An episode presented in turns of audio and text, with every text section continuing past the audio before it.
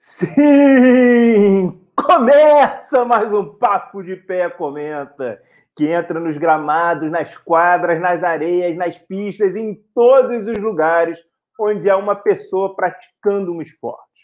Após vermos as reviravoltas na Petrobras e no Brasileirão, de vermos cidades em lockdown absoluto no Brasil, como é o caso de Araraquara, e presenciarmos as polêmicas do reality show e os desdobramentos da Câmara, chegou finalmente, chegou o momento de nos encontrarmos novamente. Afinal, sempre às terças, oito e meia da noite, pelo canal Papo de Pé do YouTube, nos encontramos aqui, no Papo de Pé Comenta. Dois psicólogos do esporte comentando a semana esportiva como você nunca presenciou. Eu sou Rodrigo de Vasconcelos Pieri, sou psicólogo, professor universitário. Meu CRP, para quem quiser saber, é 0533408. E terei aqui comigo o homem das mil faces. Ele que às vezes está careca, às vezes está com cabelo, às vezes está com barba, às vezes está com tudo isso, às vezes está com nada disso. Ele que cada dia, cada hora está de uma maneira e hoje ele está assim para quem está assistindo no YouTube, para quem está ouvindo nos podcasts, imagine como ele está. Salve, salve, Alberto! Como é que estamos? O que vamos debater essa semana, meu amigo? Salve, salve, meu querido amigo Rodrigo. Eu sou o verdadeiro camaleão facial. Né? A vida é boa assim, imprevisível. Certamente aqueles que estão ouvindo no, no, nos nossos podcasts, certamente não conseguem imaginar o que está na minha cabeça nesse momento. Vou deixar para a vossa imaginação ou para a Eu vossa. Vou dar uma dica. Eu vou dar uma dica. Lembre dos últimos episódios quem ele falou que ele é apaixonado no futebol americano. Fica a dica. Isso, isso, isso. Não é marido de Gigi. Gigi já. marido de Gigi já tem Gigi como dono, né? então fica difícil competir, né? Enfim. Eu sou Alberto José Filgueiras Gonçalves, psicólogo registrado no CRP 0543557. Sou professor universitário e hoje vamos debater sobre um monte de coisas, sobre Novak Djokovic e mais uma vitória em Grandes Lanches, sobre Flamengo Internacional, que continua brigando pelo título do Campeonato Brasileiro em 2020, mesmo que estejamos em 2021, sobre ciência, sobre filosofia e muito mais. Esse é o Papo de Pé Comenta, que já abre os trabalhos da seguinte maneira. Temos um quadro chamado Os Quatro Cantos da Tela, uma referência aos quatro cantos do mundo da nossa Terra plana. Nessas telinhas da vida. Plana. A minha terra é redonda. Mas peraí, então como é que ela tem quatro cantos? Já, a nossa tela é plana. Ok. Então tá bom. Nessas telinhas da vida, meu querido Rodrigo, o que que você viu que mais bombou nos seus quatro cantos? Diga aí. Rapaz, até onde, Alberto? Até onde vai a relação torcedor e time de futebol?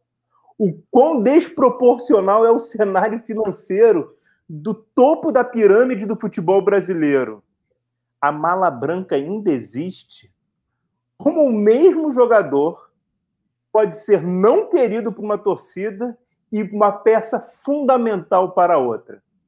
Cara, essas perguntas foram as que surgiram, pipocaram, borbulharam, borbulharam na minha mente. Eu não estou conseguindo nem falar direito de tanta borbulha. Quando eu pipocou, quando bombou o tempo inteiro nas minhas telinhas ali, nos quatro cantos da minha tela, a questão do torcedor que pagou um milhão de reais para um lateral direito jogar um jogo do Campeonato Brasileiro. Então, voltando, o que chamou muito a minha atenção: até onde vai a relação do torcedor com seu time? O quão desproporcional é o cenário financeiro do topo da pirâmide do futebol brasileiro? A mala branca ainda existe? Como jogador não querido por uma torcida, pode ser considerado peça fundamental pela outra. Roberto, vou jogar isso tudo na mesa e você escolhe uma dessas cartas para a gente debater em cima. Qual dessas perguntas, qual dessas reflexões, dessas borbulhas que nem a palavra saiu direito na hora que eu tentei falar, qual delas você destaca? Deixa eu sacar uma outra carta da manga aqui. Ó. Opa, um mais. Já parou para pensar que isso foi noticiado de forma tão maciça na imprensa que pode ter sido considerado também absurdo do ponto de vista afetivo, emocional, cognitivo, racional, inclusive pelo próprio árbitro. E o fato desse árbitro ter sido influenciado por essa notícia pode ter alterado a visão dele no lance. Rapaz, teorias das conspirações é um novo quadro do Papo de Pé. Você acha que, olha que interessante, porque, claro, o, o árbitro, até onde eu sei, ele também está nesse planeta Terra. Também Sim. lê jornal, também tem informações e também ficou sabendo da mala de um milhão de reais para o jogador poder estar em campo. Sim. Sim. Olha, eu não, eu não, eu não fui por aí, eu não olhei isso. Olha, porque eu olhei outras coisas. Árbitros conseguem ser caseiros e árbitros apitam em favor de times maiores e mais fortes, assim como a própria literatura científica aponta, árbitros de futebol são humanos. Logo, podem apresentar níveis de tendenciosidade para um lado e para o outro. Rapaz, que loucura. Agora, sabe o que é mais Só para tirar mais uma carta da manga, assim. Pá! Opa, opa. Sabe o que é mais doido? É, a, é, eu acho que eu vivo num mundo completamente diferente, assim, porque assim, para o cara entrar em campo, um milhão. Um milhão. É, é alguém pega e alguém pega essa cifra que é equivalente a uma cobertura a aproximadamente 10 carros de luxo e entrega, assim, tipo, na verdade é 20 carros populares, um pouco mais de 20 carros populares.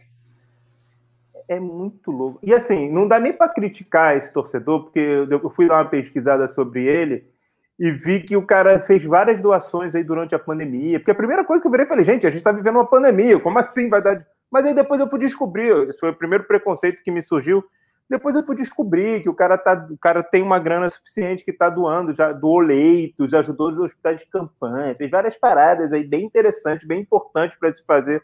Então, bem, um milhão é como se fosse, sei lá, uma nota de, de dois reais na minha carteira, alguma coisa assim. Mas isso me deixou muito. me botou um ponto de interrogação muito grande assim, de como é desproporcional, né? Como as cifras e os valores do futebol é completamente um mundo à parte. Mas deixa eu te fazer uma pergunta, meu querido amigo. Você acredita que isso tem a ver somente com o futebol? Sabe por que eu te faço essa pergunta? É, recentemente acabou de sair pela USP, é, ainda não foi publicado em nenhum, é, nenhuma revista com pareceristas é, cegos, mas saiu um relatório de pesquisa. Calma, calma, calma, calma, por favor. Explique para a galera que está nos vendo, nos ouvindo, o que, que significa pareceristas cegos. Que a galera pode não entender, a gente tem público diverso e nem todo mundo necessariamente. É, é até bom para. Aqui é entretenimento com informação. Então vai com lá. Com informação, é verdade. Desculpem a todos é, esse, essa, essa pressa na hora de fazer o, o argumento.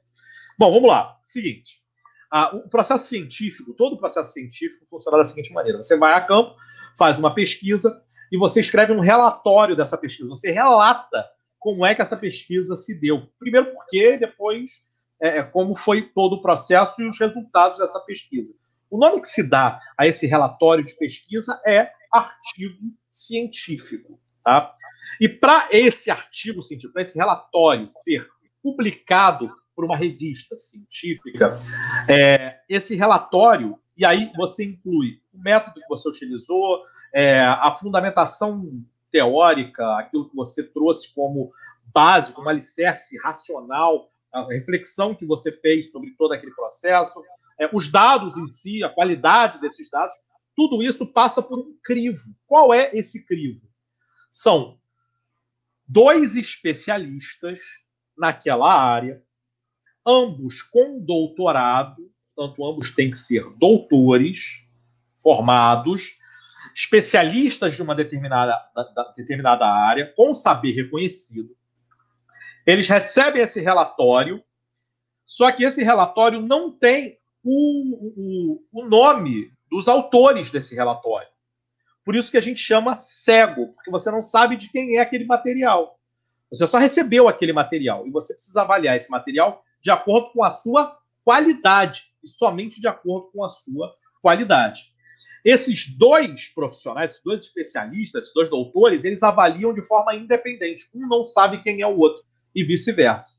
E somente se os dois pareceristas, se os dois doutores concordarem que essa pesquisa tem de fato as qualidades necessárias para ser publicada, é que ela recebe a autorização dos pareceristas para ser publicada numa revista científica. Então, o que acontece com essa pesquisa da USP é que ela ainda não passou por esses dois doutores, que são especialistas, e que vão decidir se ela merece ou não ser publicada na revista científica.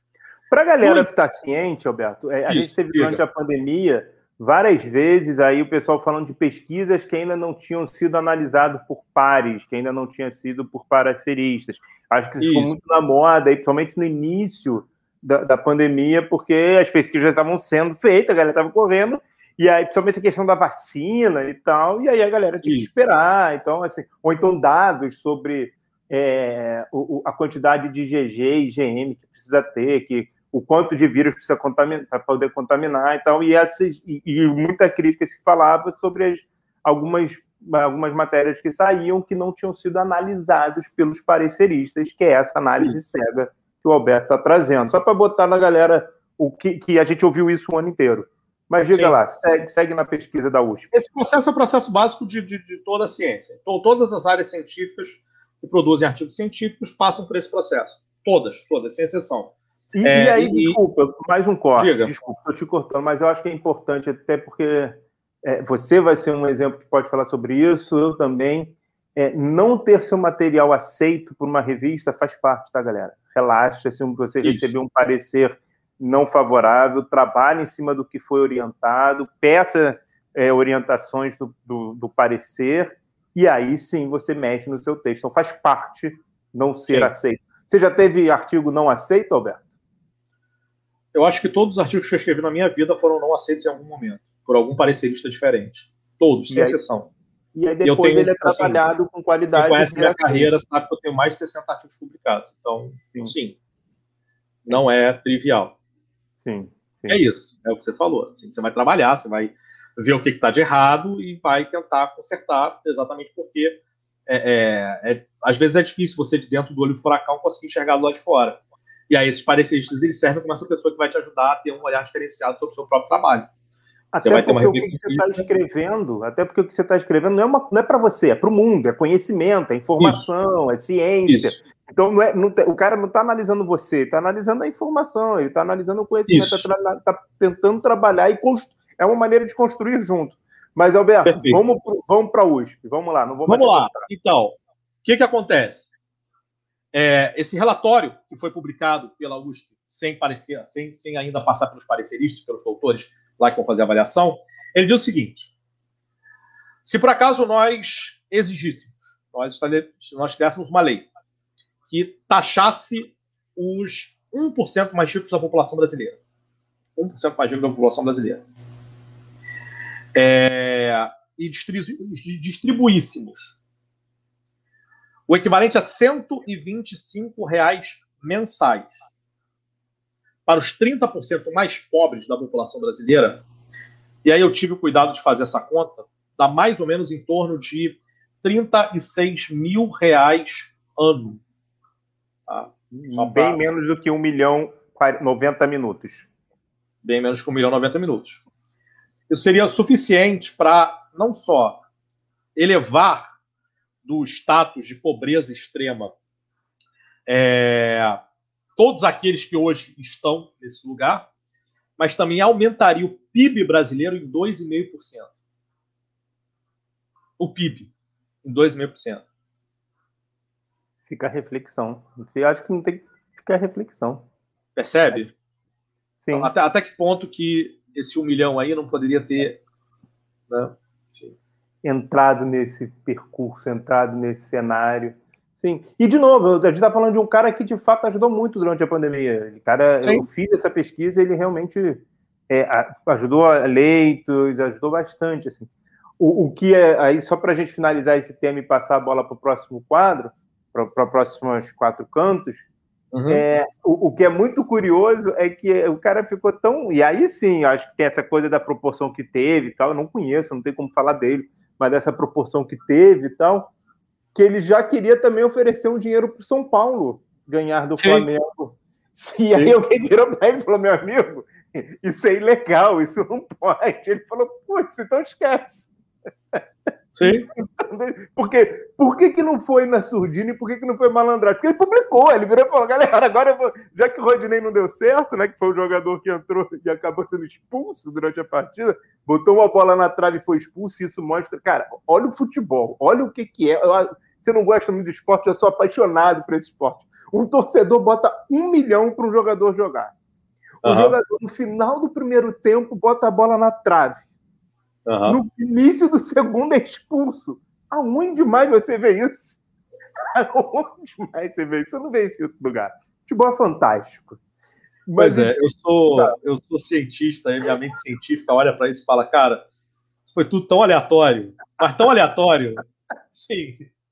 Pô, qual é a graça de você investir afetivamente em algo tão absolutamente aleatório como esse? Mas, um mas, mas, eu entendo também. Não, não, cara. Um pouco de aleatoriedade no mundo não faz mal, não. Acho que... É, é, o que faz a imprevisibilidade que faz a graça.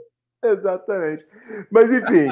e, então, assim, acho que é, são casos para a gente pensar. E aí ele, quis, aí ele publicou falando que ia ajudar o São Paulo, dar uma força para o São Paulo, que é quem vai jogar contra o Flamengo no próximo jogo. E aí virar para ele falar, amigão, não pode. Ele, ah, é, desculpe e tal. Porque era uma Bom. cultura, né? Nós tínhamos isso no futebol Sim. brasileiro por muitos e muitos e muitos anos. Bom, deixa eu dar uma boa noite aí para o Tércio, que está aí com a gente, Tércio Teles, Maria Alice, Suzana, galera boa, galera legal que está aí. É, e a Maria Alice conta que ela não acreditou quando ela viu que isso aconteceu essa expulsão. Ela falou: Meu Deus, como é que esse jogador, como esse jogador foi expulso? Porque isso é futebol, não poderia ser nenhum outro. Quem seria? Era, era óbvio que alguma coisa ia acontecer com o Rodinei nesse jogo. Afinal, como o Alberto falou na semana ah, passada, é. o futebol faz parte da teoria do caos. O que acontece naqueles 20 minutos naquele gramado faz parte da teoria do caos. Mas muito a bem. Pode até aplicar, a gente pode até aplicar a, a, a, a teoria da, da, da dinâmica quântica do, do Schrödinger nesse caso, né? Enfim, Sim. eu pago um milhão de reais e o Rodinei vai jogar. Ele será ou não será expulso até o momento em que começar o segundo tempo. Quando começar o segundo tempo, eu vejo se ele vai ser ou não expulso. Ainda vai meter uma bola na trave. Não, não. É, é. Enfim. Cara, futebol é demais. Mas muito bem, Alberto. Agora que já falamos dos quatro cantos da minha tela, discutimos um pouco o curioso caso do jogador que abriu a carteira e lá dentro viu seu jogador sendo expulso. O que mais bombou nas, nos quatro cantos da sua tela?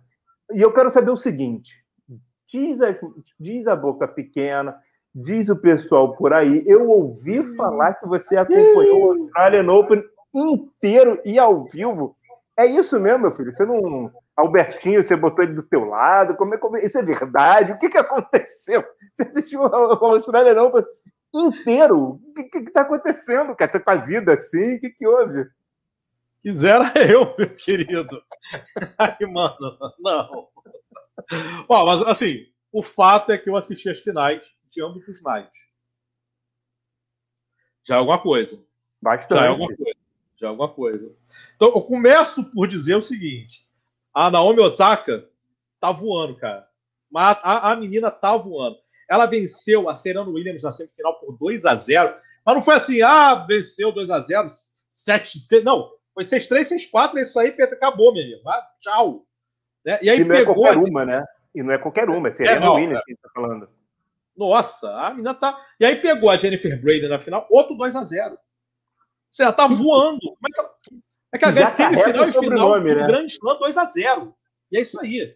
E, e, e, na final pegou uma pessoa que já carrega um sobrenome, mas vamos lá, continua, continua. Não vou, não vou falar dele. Ai, ai. O cara, tá, o cara vai pedir música no Fantástico, o cara vai aparecer pela terceira vez aqui. Não vamos falar dele, não. não. não. Segue, segue, segue. Então, ela ganhou o primeiro grande slam do ano. Né? E, olha só, todos os japoneses têm a esperança gigantesca nela, né?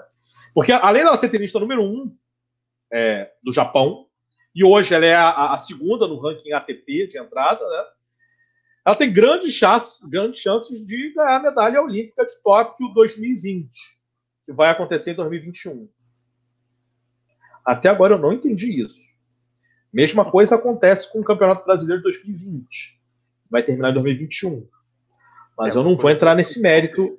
Eu, eu, eu, acho que números são convenções sociais que a gente usa arbitrariamente para as coisas, entendeu? Então vamos é seguir assim. Mas, mas olha só, hoje não é disso que eu vou falar. Não Diga. é da minha inquietação numérica, tá? Hoje eu quero falar do homem que mandou fazermos meditação mindfulness no seu livro para podermos nos alimentar melhor. Ele falou, isso está escrito no livro dele. A gente precisa meditar, ter uma vida mais mindful, né?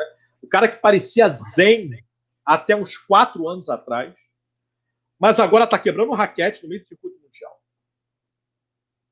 Tá mandando todo mundo para aquele lugar. Tá atacando bolinha nos outros. Tá, beleza. Versão pistola. Versão pistola. Novak Djokovic. Cara, desde que ele parou por um ano em 2017 para repensar a vida, porque foi isso que ele falou: não, olha, preciso dar uma parada, preciso descansar, enfim, vou dar uma repensada na vida, queria descansar. Então ele descansou aquela, toda essa pressão de se manter como número um do ranking da ATP, elite do tênis mundial.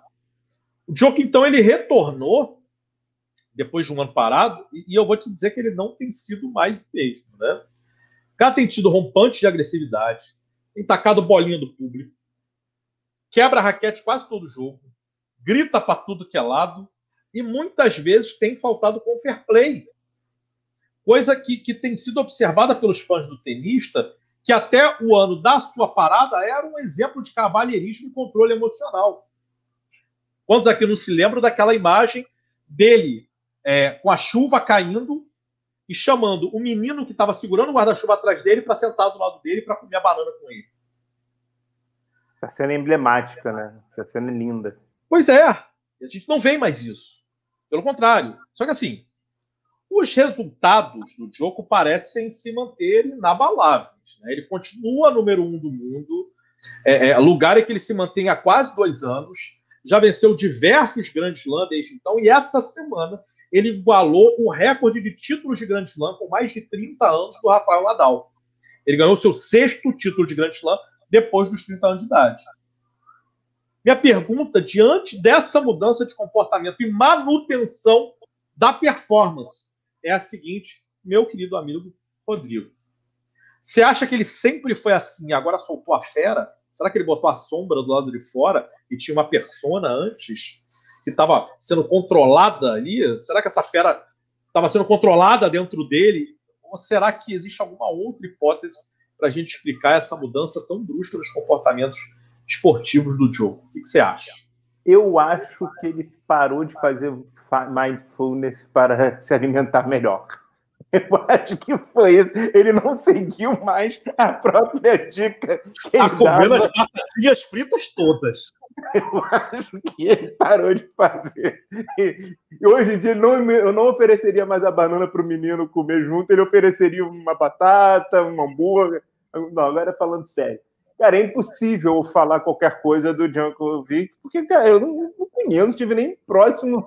Eu acho que o mais próximo que eu tive dele foi quando ele esteve aqui nas Olimpíadas de 2016, que a gente pelo menos esteve na mesma cidade. Eu não sei em outra época da minha vida que eu estive na mesma cidade. e ele, assim, posso ter tido e não sei. Não, não sei responder se eu estava naquele 2016, onde, de novo, ele não foi bem antes da parada dele, ele já não foi bem no, no, no desempenho, mas não é o que está acontecendo agora. Agora é uma mudança de. Não é uma mudança de resultado e de qualidade, né? É uma mudança de postura, é uma mudança de, de comportamento, é uma mudança de reações. Isso me fez lembrar várias coisas. Assim. Você fala da questão da sombra. É... De fato, não tenho como dizer. É que nem também eu estou lembrando do do Verstappen, né? Que ele aparece com mais frequência, mas vira e mexe, tem algum rompante, tem alguma atitude, tem... a gente não pode esquecer que existe uma, uma pressão gigantesca na vida desses caras. A tentativa de parar e não conseguir, por que, que não conseguiu? O que, que fez ele voltar? Eu acho que são coisas de pensar. Essa parada dele na época, quando eu soube que ele ia voltar, me lembrou muito o Jordan quando para, vai jogar beisebol, e aí tem gente que fala que ele foi bem, tem gente que fala que foi mal. Eu acho que se a gente comparar um jogador beisebol com um jogador de basquete, ele vai dizer que ele foi mal. Mas não dá para dizer exatamente o que aconteceu. O que a gente pode pensar é que são a, a, o que leva, por exemplo, no tênis, o que pode levar um atleta a quebrar uma raquete, o que pode levar um atleta a pegar uma bolinha de tênis e tacar na torcida. Aí lembrando também o que aconteceu durante esse período do, do ano de 2020, da pandemia, ele foi muito criticado por algumas posturas e algumas é, colocações que ele trouxe. Então, é assim, é... É o prêmio de Covid-idiota, né? Ele ganhou um prêmio, um prêmio Covid-idiota. Ele ganhou esse prêmio. Muito bom. então, pra ele, zero pra ele. E aí é importante a gente falar isso, porque não tem como a gente falar do Djankovic quando a gente não trabalhou, quando a gente não tem contato.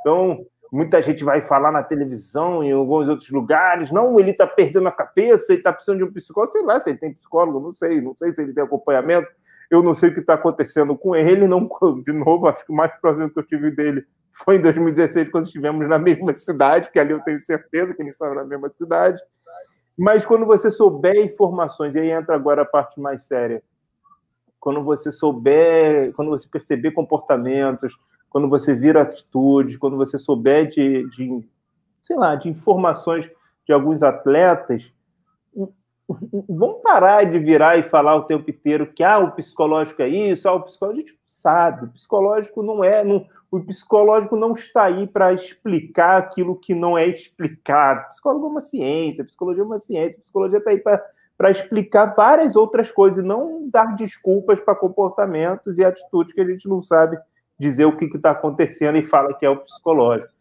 Então, eu ouvi muita gente falando que estava desestruturado. Sei lá, não sei se ele está desestruturado ou não. A única pessoa que pode falar isso é quem acompanha.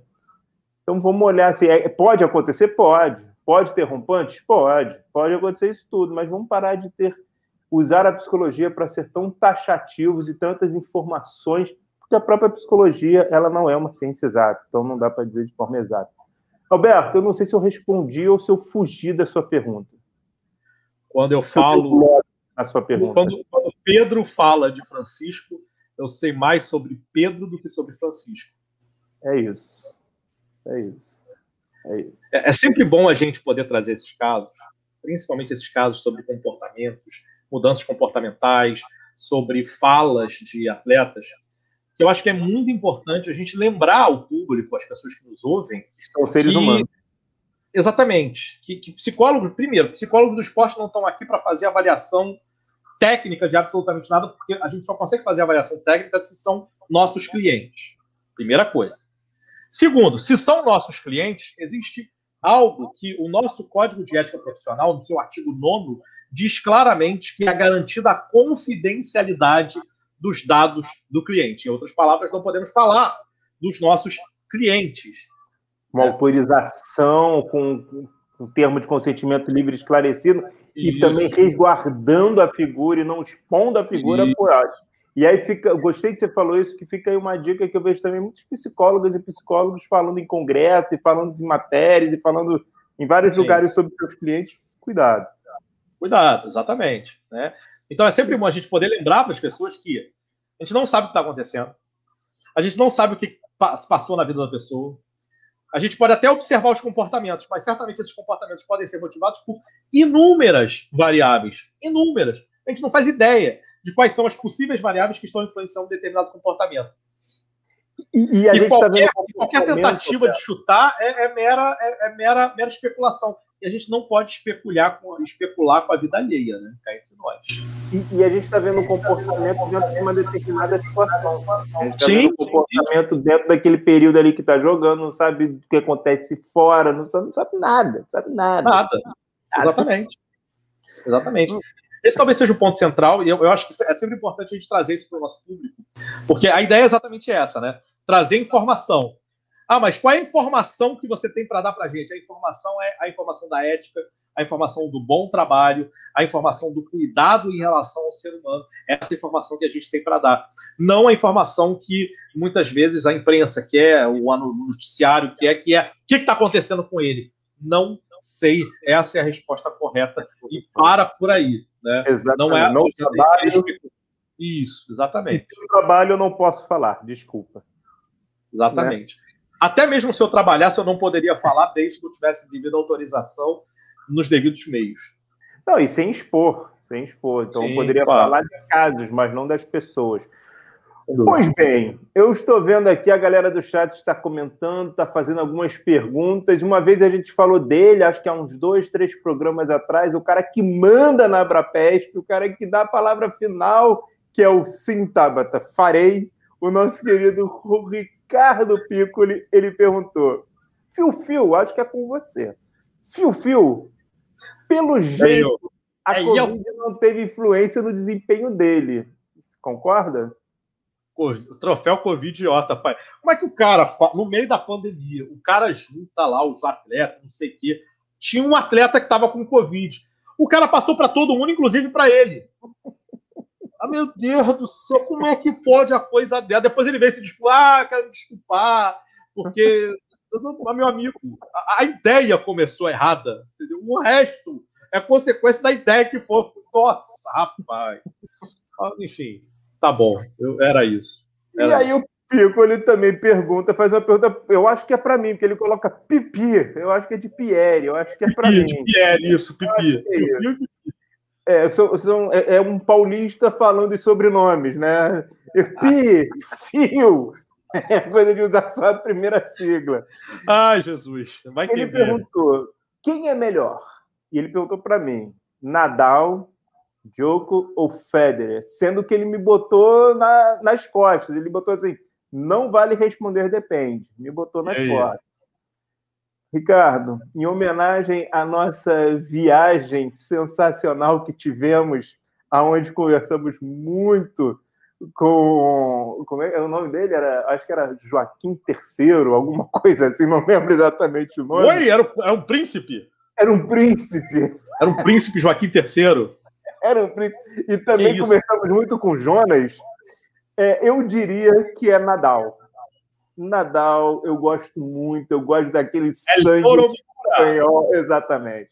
Cara, e eu tô falando isso tudo porque eu tive uma, uma temporada com, com ele, tá falando que tá, é Carlos III, ele tá lembrando Carlos que é, não é Joaquim, é Carlos. Não, então Carlos III deve ter, é, é, rei da França. É rei da França. Mas é. estávamos na Espanha, e conversamos durante a noite com Carlos III. Só ficamos com dor de cabeça no dia seguinte. Mas em homenagem àquela viagem, cara, eu vou de Nadal.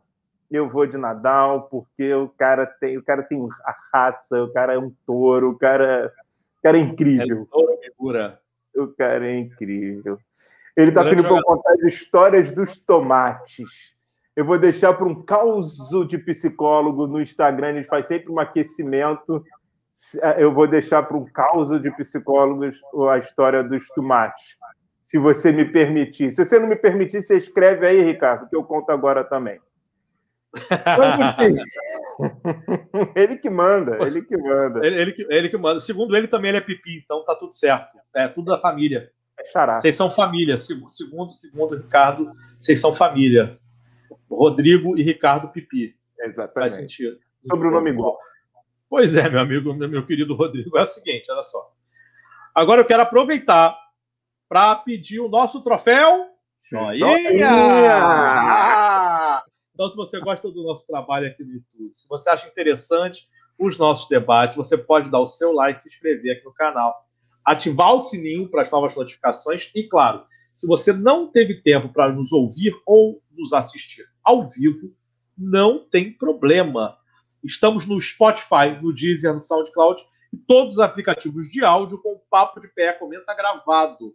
Só ir lá, procurar pelo Papo de Pé, Pé com letra maiúscula, e ouvir o episódio que você quiser.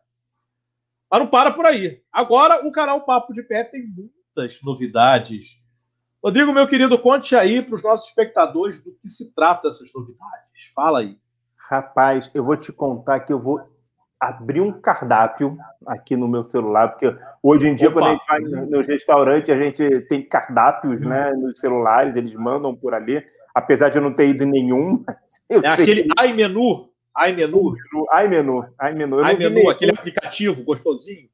Isso. iMenu, peraí, peraí que eu vou abrir aqui também, porque pô, até me deu uma fome aqui, mas fala aí, conta desse cardápio aí. E aí eu vou contar o seguinte, cara, que alegria, que alegria. O Papo de Pé resolveu crescer, o Papo de PF resolveu é, ter novos ares, novas telas, novos quadros. E aí o que vai acontecer é na quarta-feira, famosa amanhã, é, a gente vai ter o Rodrigo Falcão falando sobre a psicologia no esporte e ele vai trazer para gente o tema sobre o episódio sobre por dentro do badminton. Então, Rodrigo Falcão vai estar falando para amanhã aqui no Papo de Pé, aonde o nome do programa dele vai se chamar Psicologia no Esporte. Então, o canal é o mesmo, Papo de Pé, e o nome do programa é Psicologia no Esporte. E ele vai falar por dentro do badminton, isso amanhã às oito. Na quinta-feira, na quinta-feira, alguém que já dividiu essas telas aqui contigo, o nosso queridíssimo, o homem da política da psicologia do esporte, como você falou, bem falou, o Rodrigo Acioli vai inaugurar também um programa aqui no Papo de Pé, que se chama Esporte no Divã. E vai ser na quinta-feira, às 8 horas da noite, e se eu não me engano, a temática da vez vai ser testes, aplicações de testes, avaliações psicológicas na no, na psicologia do esporte, no esporte. E aí parece que vai. E ele tem outros programas também para acontecer que vai ser muito legal.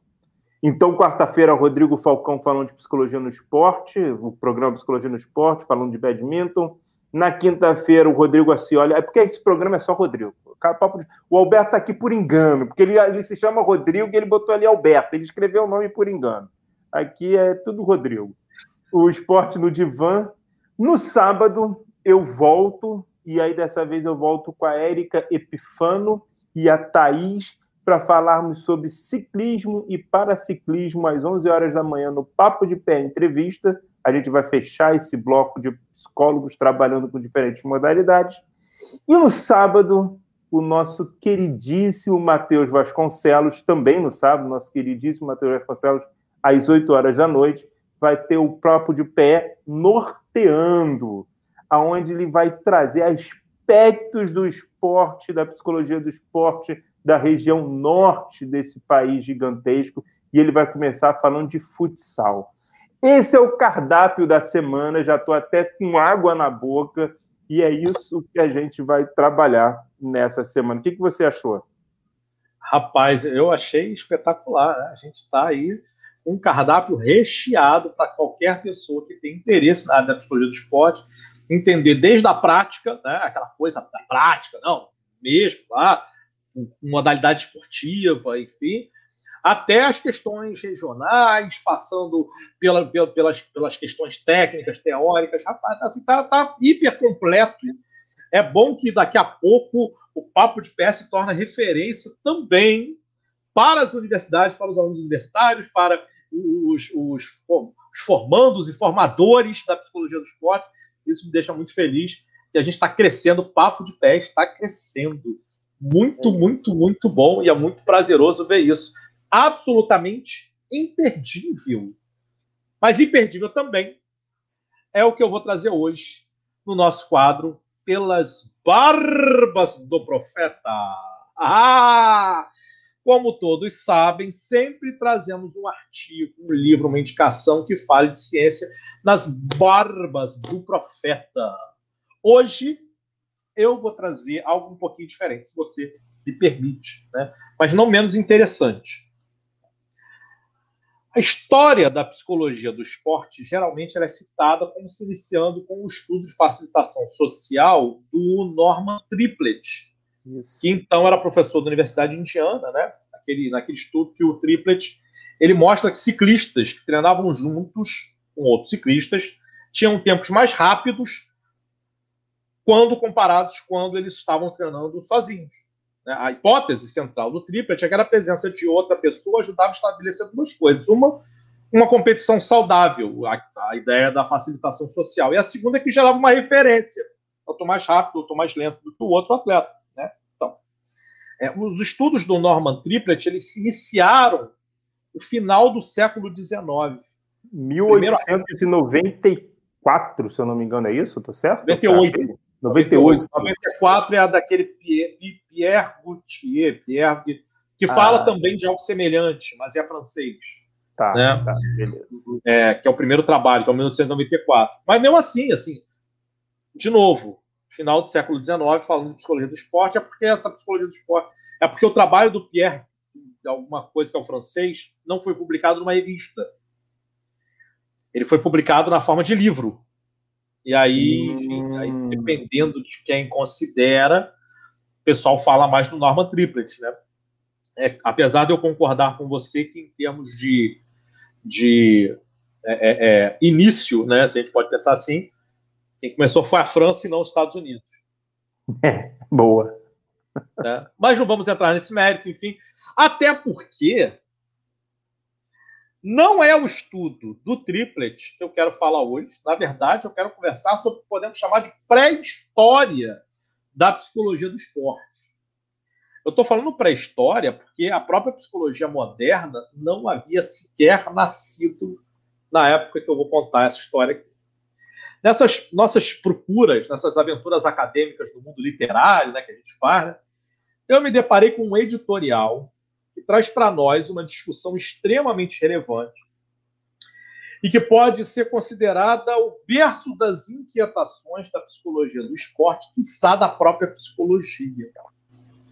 O editorial ele foi escrito para a revista americana Perception, em 2001, por Nicholas Wade e Michael Swanston, ambos da Universidade de Dundee, na Escócia, e conta a história da relação de Peter Tate e Hermann von Helmholtz com o golfe. Olha que legal. Golfe, o esporte que foi debate do, do Papo de Pé entrevista nesse último sábado com Maurício Pronto. Marcos. Maurício, pô, Maurício, profissional espetacular, tá, tá, trabalhando já tem bastante tempo com golfe já. Pois é. Então, de maneira resumida, se eu vou resumir o artigo, né? o Hermann von Helmholtz ele é o criador da teoria da termodinâmica. Mais tarde ele recebeu inclusive o título de Lord Kelvin, em referência à medida de temperatura absoluta que foi desenvolvida por ele. Né? Então, assim, ele costumava ir à Escócia para o Congresso da Sociedade Científica Britânica. Geralmente ele ficava ali hospedado na casa de outro professor da Universidade de Glasgow, William Thompson. O Thomson costumava levar o Helmut para uns passeios de veleiro ali no Canal da Mancha e tal, mas nem sempre o veleiro estava pronto.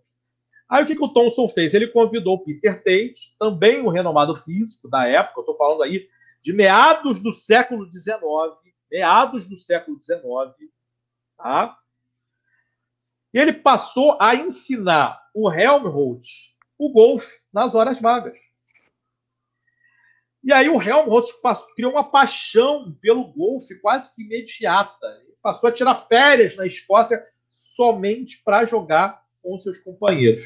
Eis que nesse editorial, 2001, há um trecho da descrição que o Peter Tate faz sobre o golfe, na qual ele relata também que essas questões eram discutidas nas rodas de conversa com o Helmholtz e o Thomson e outros cientistas da época, outros físicos da época.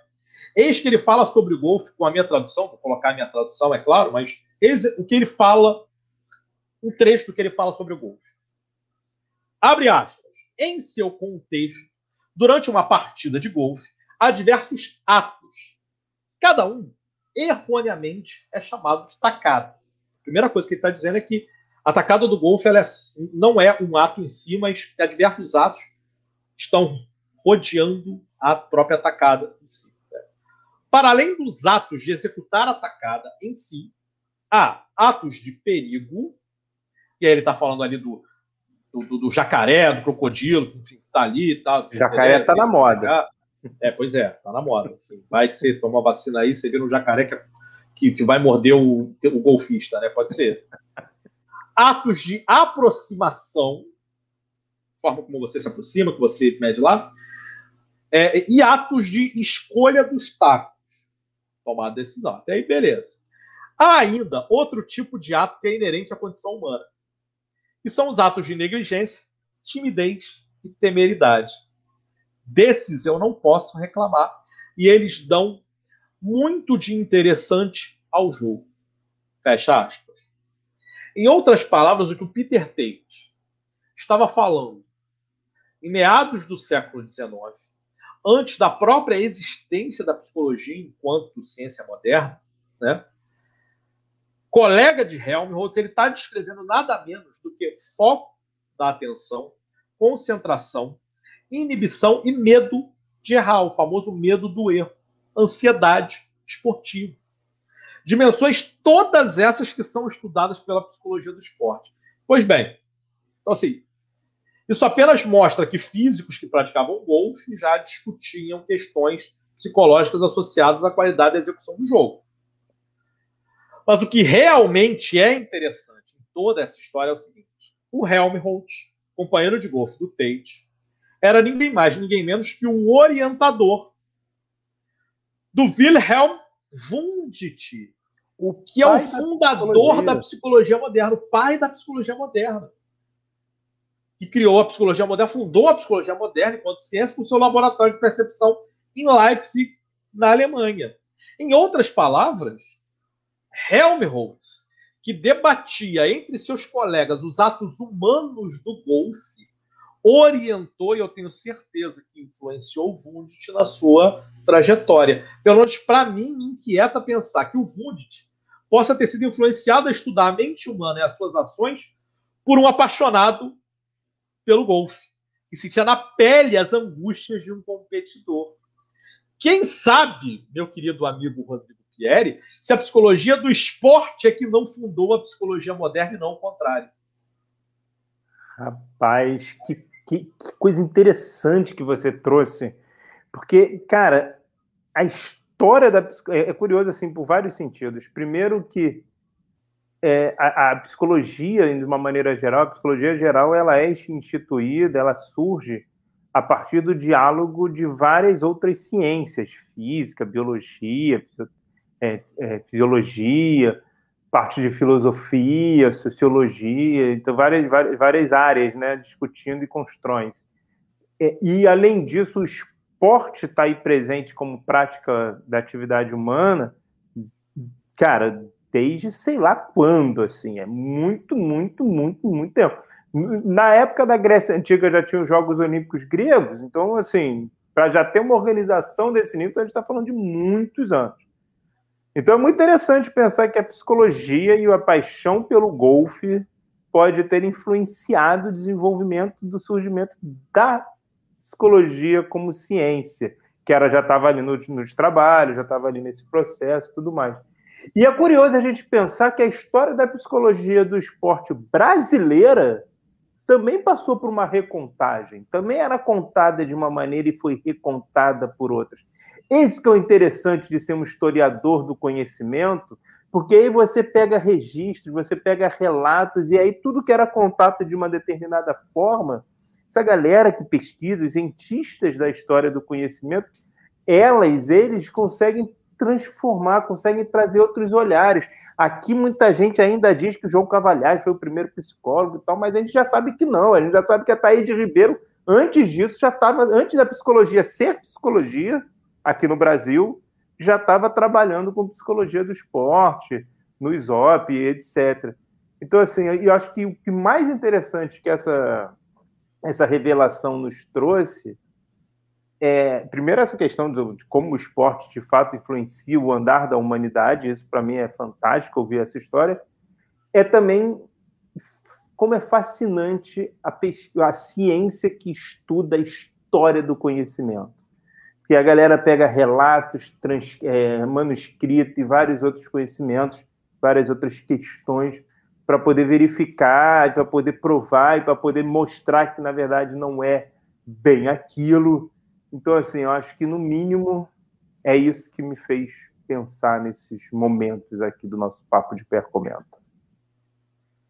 É legal porque da mesma maneira como é, a fundação do laboratório do Hundit é, a gente tem aí essa história pregressa, essa pré-história. Né? É, a gente também tem uma pré-história da psicologia do esporte no Brasil, que é pouco contado. Você acabou de falar, é, citar dois grandes nomes da psicologia do esporte, Ataíde Ribeiro, primeiro, no ISOP, é, e mais tarde o João Carvalhais, também no ISOP, na Fundação Getúlio Vargas, e depois na Seleção Brasileira de Futebol. Mas em São Paulo também, né? Está falando, e no São Paulo também, mas todos eles que a gente está falando pré-1962. Por que 1962 é importante? Porque em é 1962 é promulgada a lei número 4.119, estabelece a psicologia como, como profissão. Como profissão, e aí você vai fazer faculdade, etc, etc. Inclusive, a primeira turma de psicologia do Brasil foi em 1957, a turma da PUC do Rio de Janeiro. Né? Mas, de novo. eu fiz a minha graduação. Aí, ó. Ou seja, não em 57. É, não em 57. Você é filho. É, opa, não, mas pera aí. Oh, acabou de falar não. aí que você fez 50. Não, pera aí. Oh. Não, não, eu fiz no direito, local, não no ano. Como assim? Ah, então tá. Ou seja, você está falando, você é filho da, da, da, da, da pioneira em psicologia no Brasil. Da matriz. É, primeira instituição, exatamente, a matriz da psicologia brasileira, você é filho dela. Bom, mas dito isso, olha só uma coisa curiosa. A gente está falando aí de pré primeiro antes do primeiro curso de psicologia no Brasil, a gente teve é, profissionais de psicologia do esporte. E aí, de vez em quando, a gente escuta que psicologia do esporte é uma área emergente. Pelo está surgindo, está crescendo. É, infelizmente, ah, legal, mostra né? o quanto. Você e o Diga. Alberto, vocês falam do Papo de Bé Comenta, vocês estão trazendo essa coisa nova pra gente, né? Coisa nova Cara, da psicologia do esporte.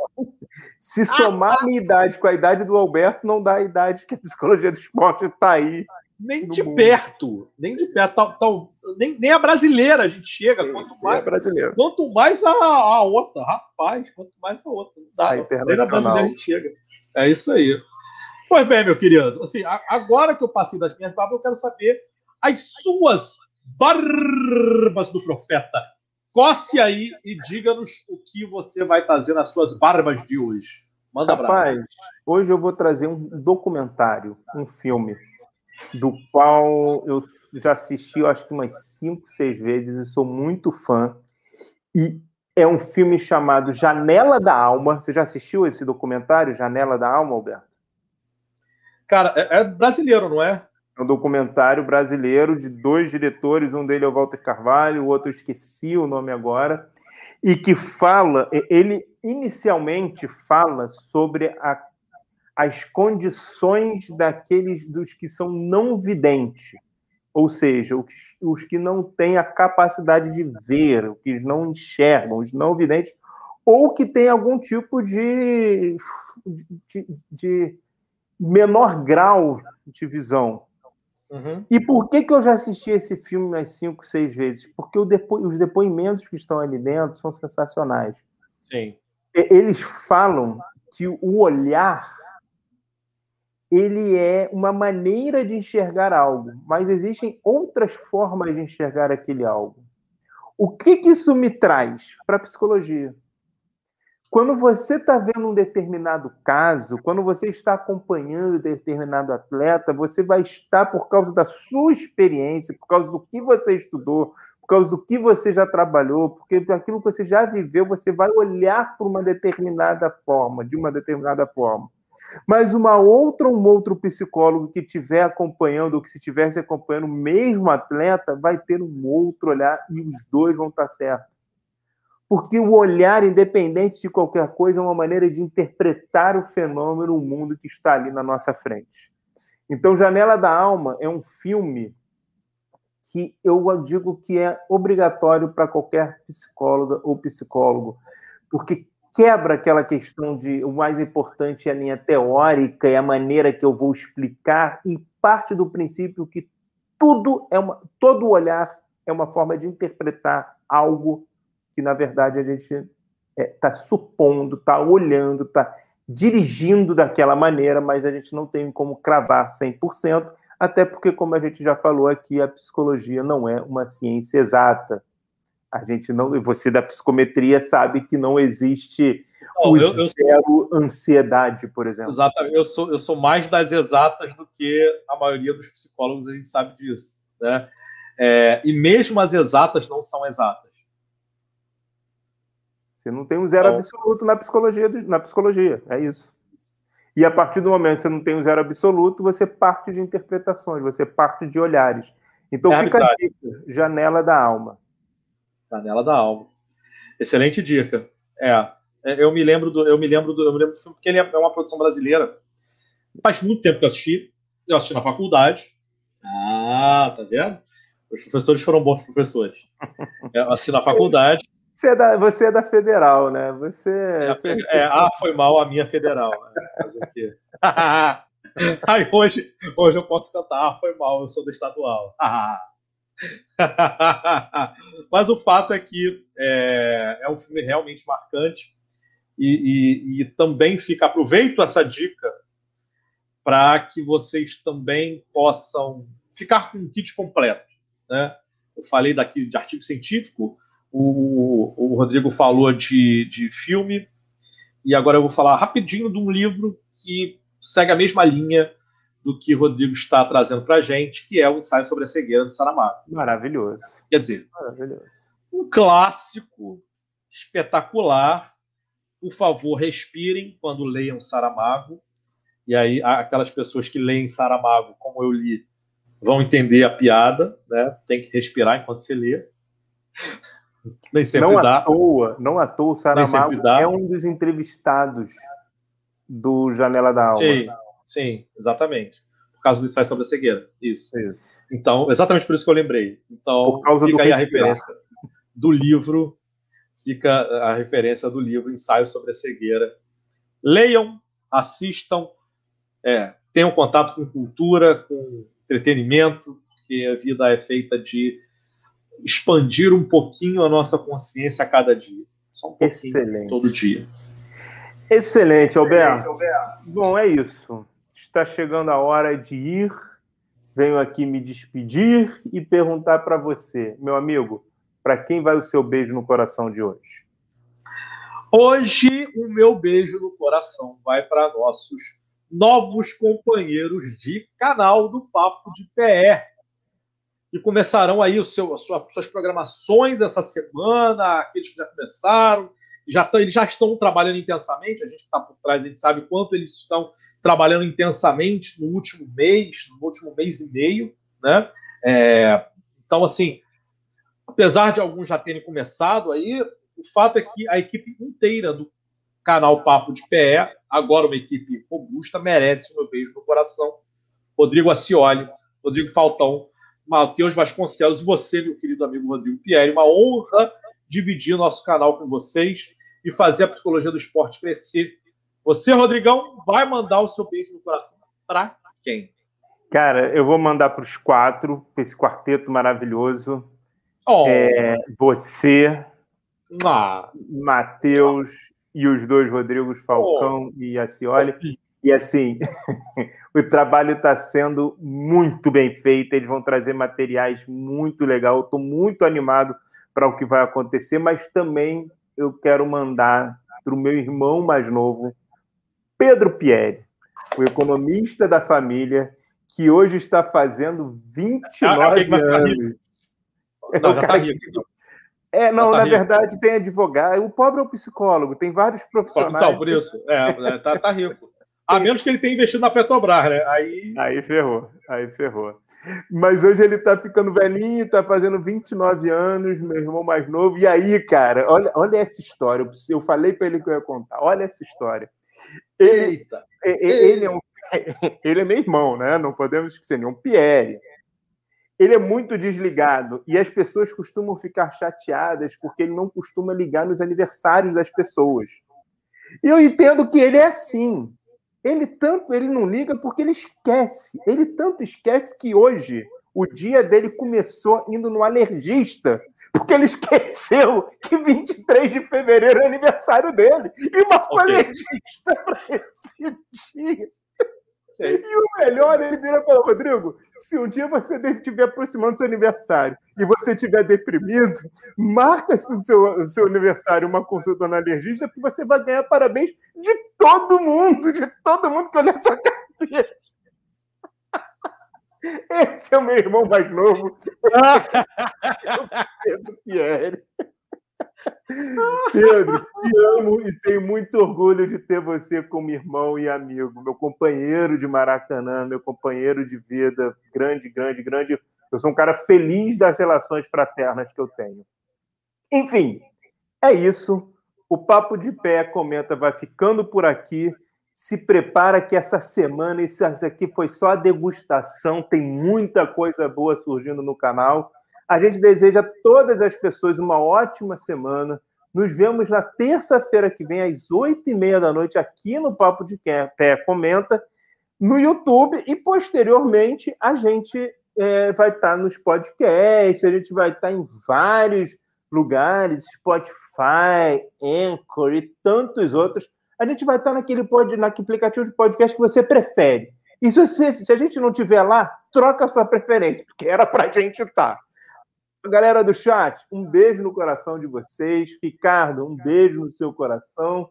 Alberto, meu amigo, um beijo no seu coração. Beijo no seu coração também, meu amigo. Até semana que vem. Até semana que vem, terça, oito e meia. Esse foi o Papo de Pé Comenta.